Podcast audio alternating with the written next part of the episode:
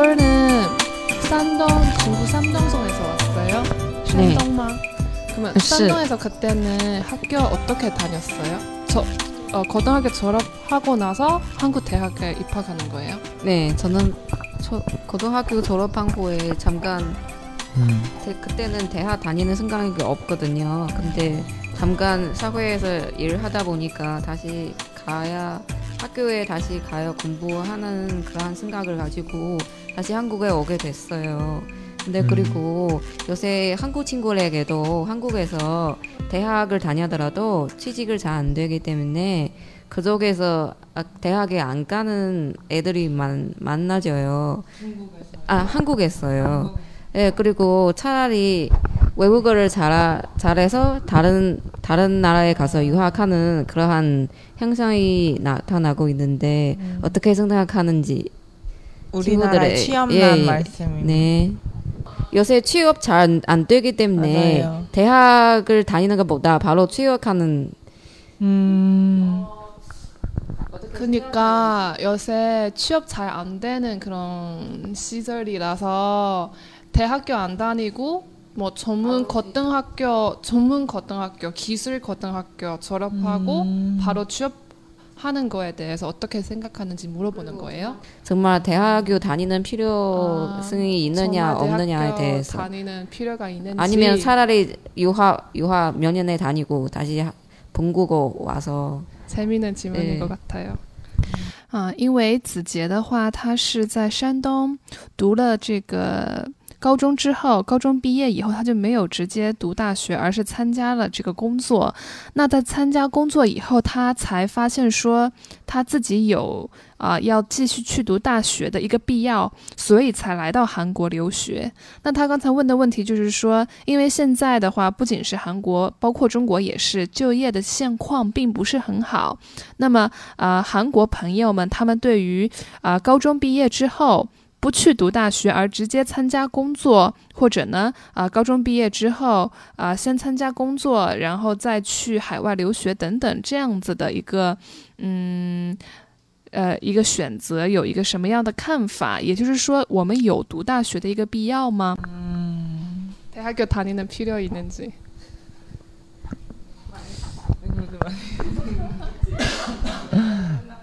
일단 제 생각에는 그 뭐 일단 제 생각이니까요.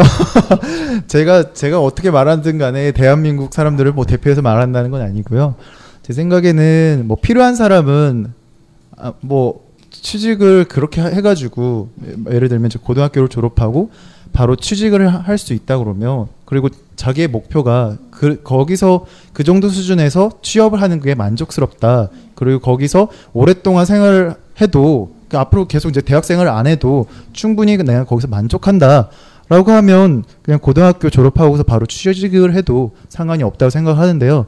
이제 보통 보통 사람들은 그러니까 보통 이제 제가 생각하기에는 대학을 나, 나와서 가는 이유는 고등학교 때까지 졸업을 하고서 들어갈 수 있는 직장보다 조금 더 좋은 직장 혹은 이제 좀 관리하는 직장이라든가 좀 안정된 직장, 좀 더 고액을 받을 수 있는 직장 그런 걸 원해 가지고 대학을 가는 거라고 생각을 해요.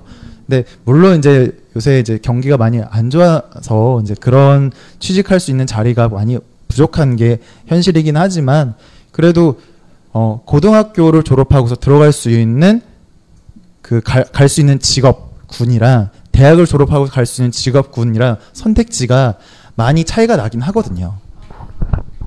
그러면 궁금한 게 한국에서 고등학교 졸업하고 나서 바로 취직할 수 있는 그런 자리는 대충 어떤 자리들이 있어요? 보통 뭐 음, 대학 사, 대학교 4년 동안 전문적으로 공부를 하잖아요. 물론 그 전문적으로 공부한 것도 부족해요. 그래서 이제 그런 공부를 가지고서 또 취업 취직을 해서 거기서 또 거기서 또 연수를 받고 그러거든요. 그런데 고, 그냥 고등학교 만 졸업한 상태에서 취직을 하는 경우에는 그렇게 이제 고차원적으로 할 수 있는 일이 많이 없어요. 예를 들면 이제 그 공장에서 일을 하거나 아니면 이제 서비스직을 한다거나 뭐 이런 식으로 좀 뭔가 지식이 많이 필요하지 않, 않고 어, 그런 직, 직군들을 많이 고등학교 졸업하고서 많이 하죠. 단순한 직업들. 음. 물론 이제 그게 나쁘다는 건 아니지만 음.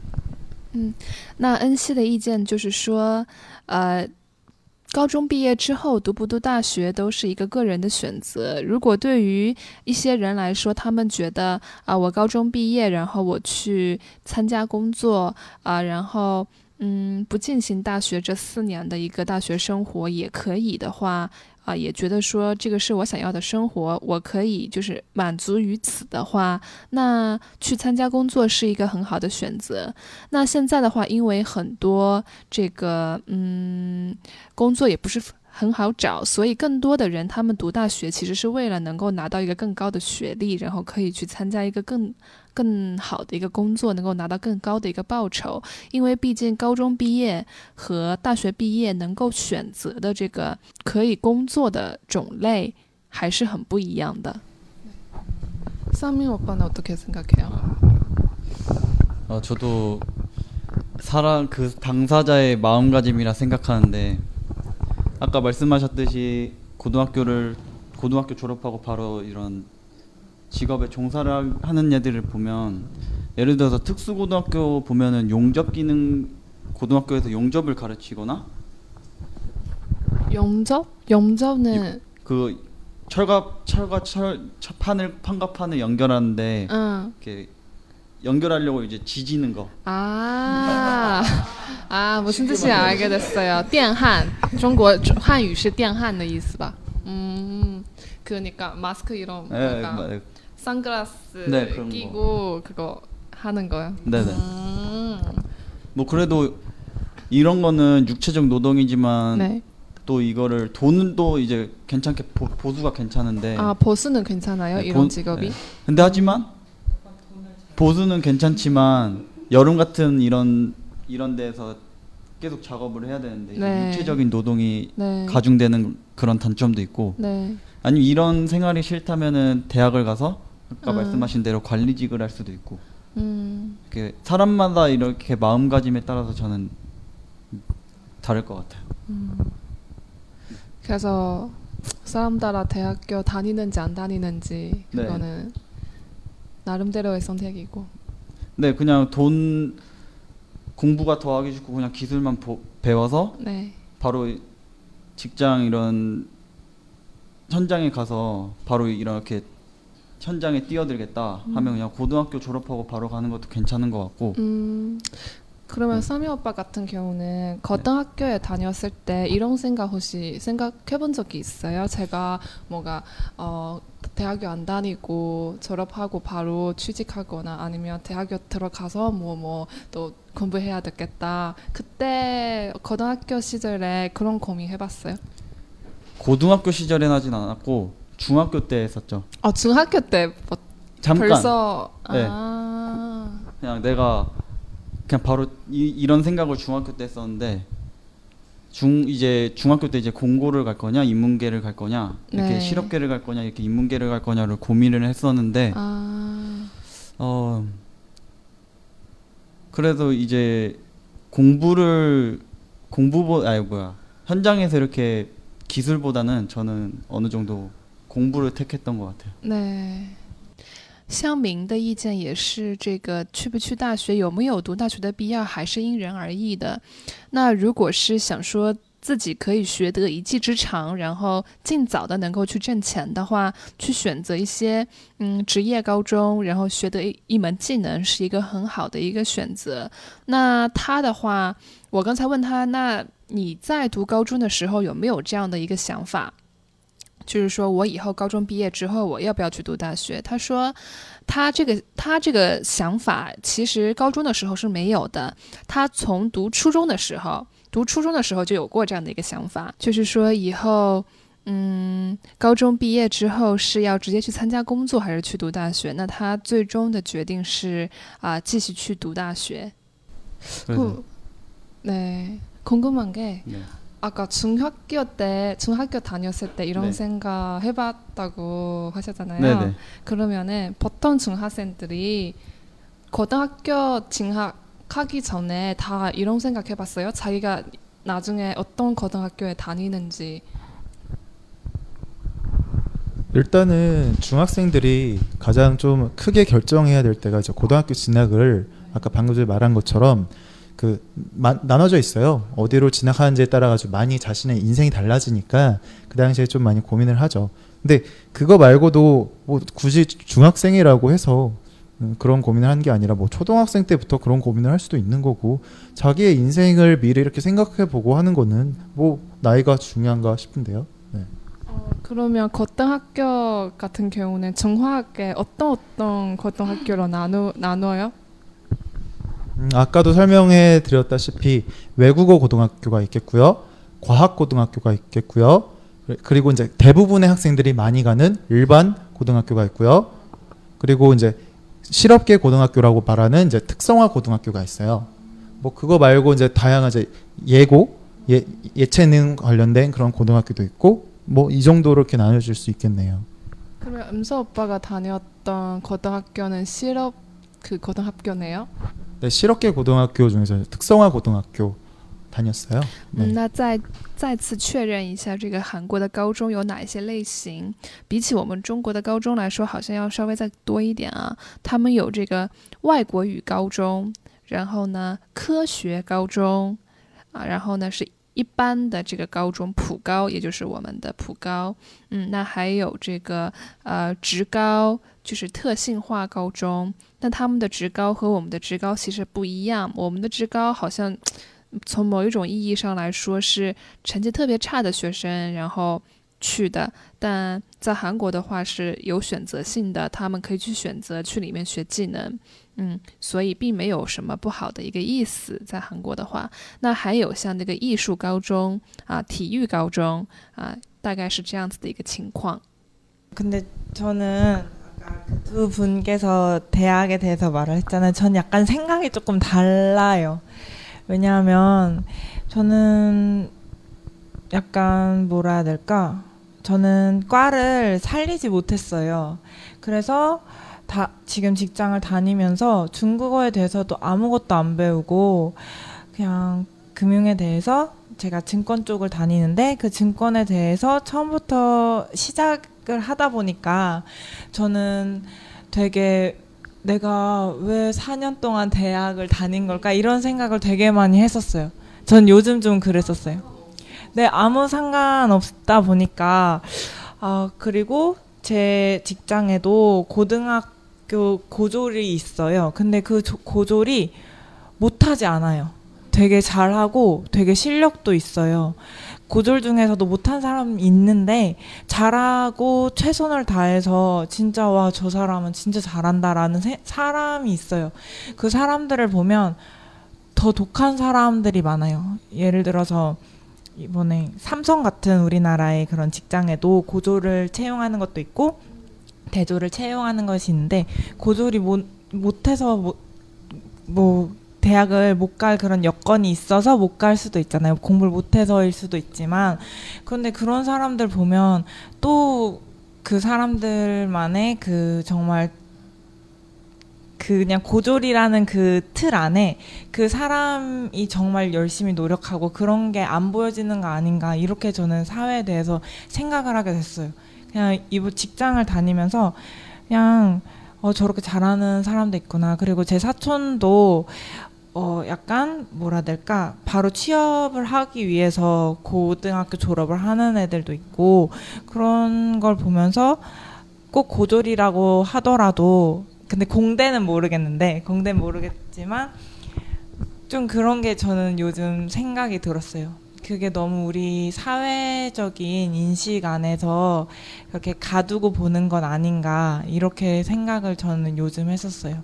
그냥 요즘 제가 볼 때는 대학에서 가르쳐 준 것도 많았고 그랬지만 저는 대학에서 배웠던 거는 인간관계라든지 그냥 사회에 나가기 전에 그런 발판 그런 거였지 꼭 대학을 나와야 됐을까라는 생각을 저는 요즘을 했었어요. 근데 분명히 대학 생활을 겪으면서 배운 것도 많고 경험을 해본 것도 많은데 저는 그 과와 직접적인 관련이 되지 않은 일을 하다 보니까 좀 약간 그런 생각을 하게 된 것 같아요. 근데 되게 저뿐만 아니라 중국어 학과 학생들의 얘기를 들어보면 과를 살린 사람들은 아닐 수도 있는데 과를 못 살린 사람들은 그냥 중국어 학원에서 배울 걸 이런 생각을 하는 사람들도 있어요. 그런 걸 보면 저도 그런 것 같아요. 근데 저는 중국어를 좋아하고 또 앞으로도 계속 할 생각이 있기 때문에 저는 그래도 좋긴 하지만 요즘 많은 좀 생각을 하게 됐었던 것 같아요. 嗯，素颜的话，呃，因为他是中文系毕业嘛，那现在在参加工作，他的工作跟中文其实是没有什么关系的，他是在这个金融行业做证券这一块的。那在证券公司上班的话，因为他自己本身是大学毕业生，但是和他在一起工作的同事当中有很多啊，不是说很多吧，有一些这个 quarter，quarter 的话就是 quarter 啊，girl t o r o p s e n 啊的一个缩略语。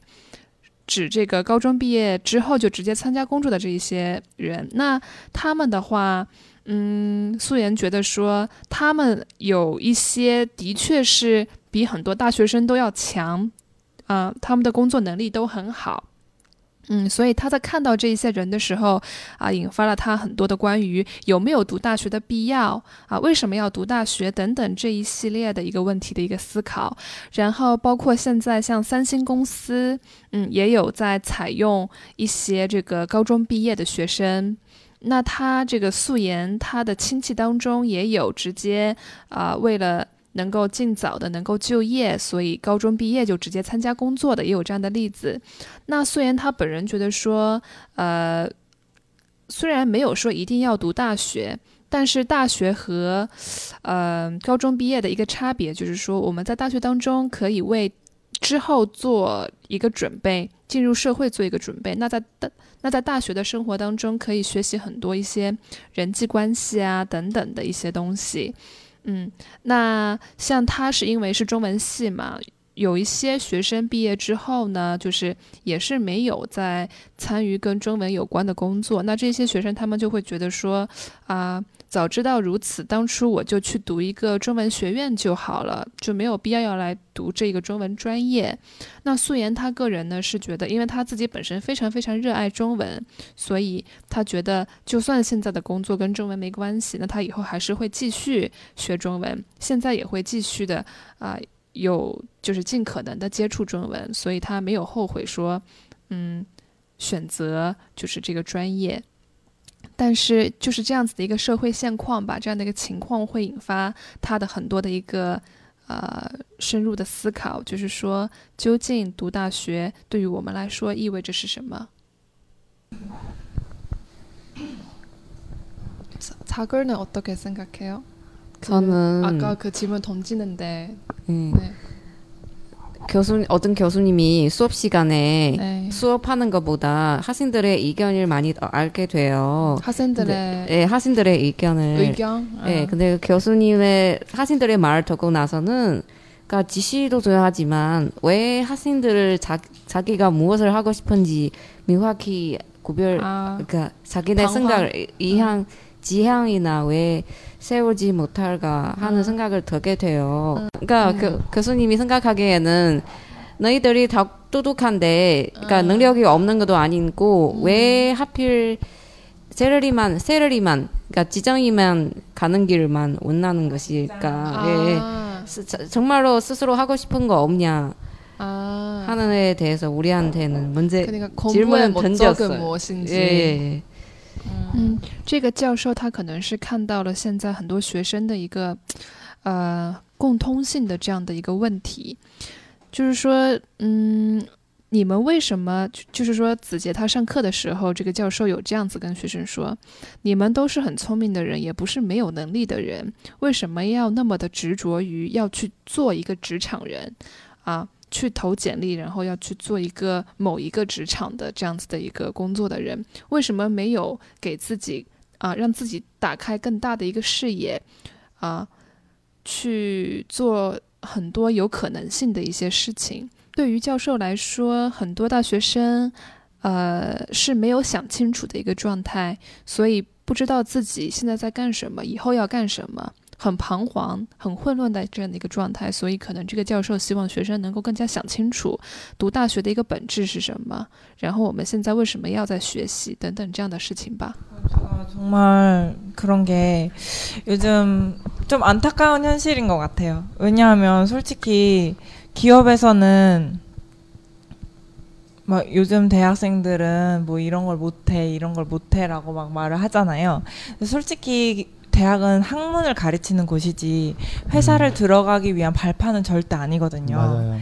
그리고 자기의 꿈을 펼칠 수 있도록 그렇게 교육을 해야 되는데 너무 요즘 하도 취업난 취업난 하다 보니까 너무 취업에 맞춰서만 돌아가는 것은 아닌지 학교에서 예를 들어서 과도 폐지된다는 그런 학과들도 많잖아요. 음. 취업이 안 된다고 그런 것도 그 사람들은 정말 그 학문이 좋아서 들어온 건데 왜또 취업이 안 된다는 이유만으로도 또 폐지가 돼야 되는 건지 그냥 어느 대학이나 다 마찬가지인 그런 과들이 있잖아요. 아, 이 과는 취업이 안 돼. 이 과는 취업이 돼. 그러니까 대학을 선택할 때도 그 과를 선택할 때도 아, 여기 과는 취업이 잘 돼서 가는 과고 이 과는 취업이 안 돼서 안, 인기 없는 과가 있잖아요. 그런 걸 보면 되게 안타까운 것 같아요. 그리고 또 어떤 점을 보면 아까 자걸 씨가 말했던 것처럼 왜 너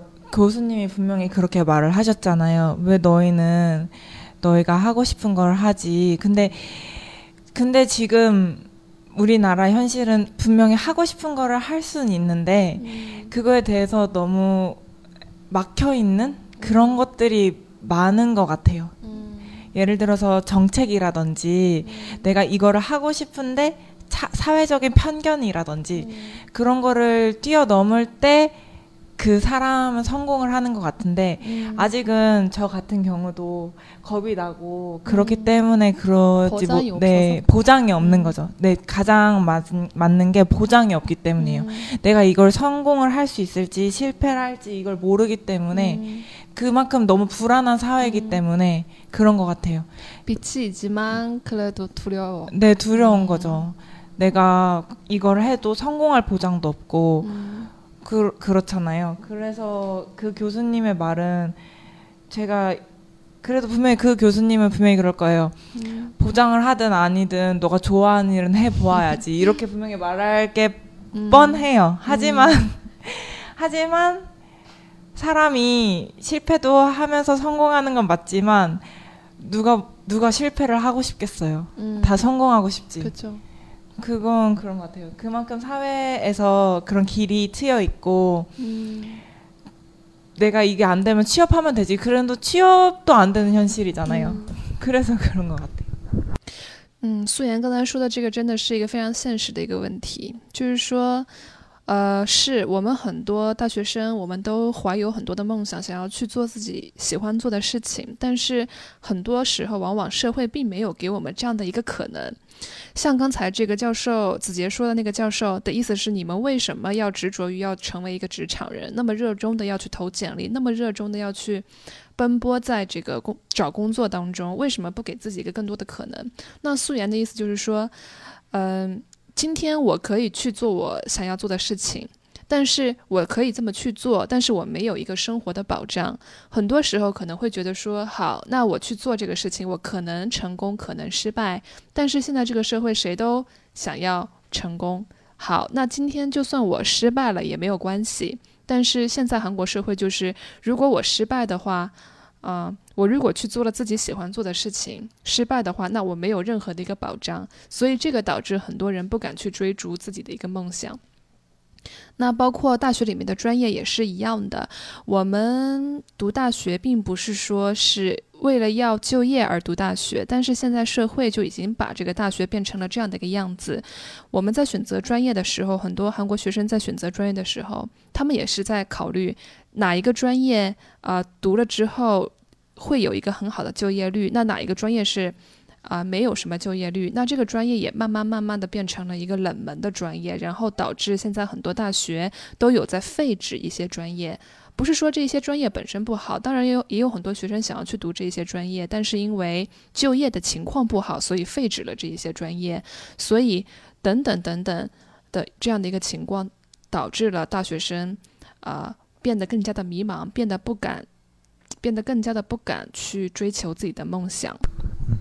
그러니까 취업을 하는 이유는 제 생각에는 취업 취업을 한다고 성공하는 건 아니거든요.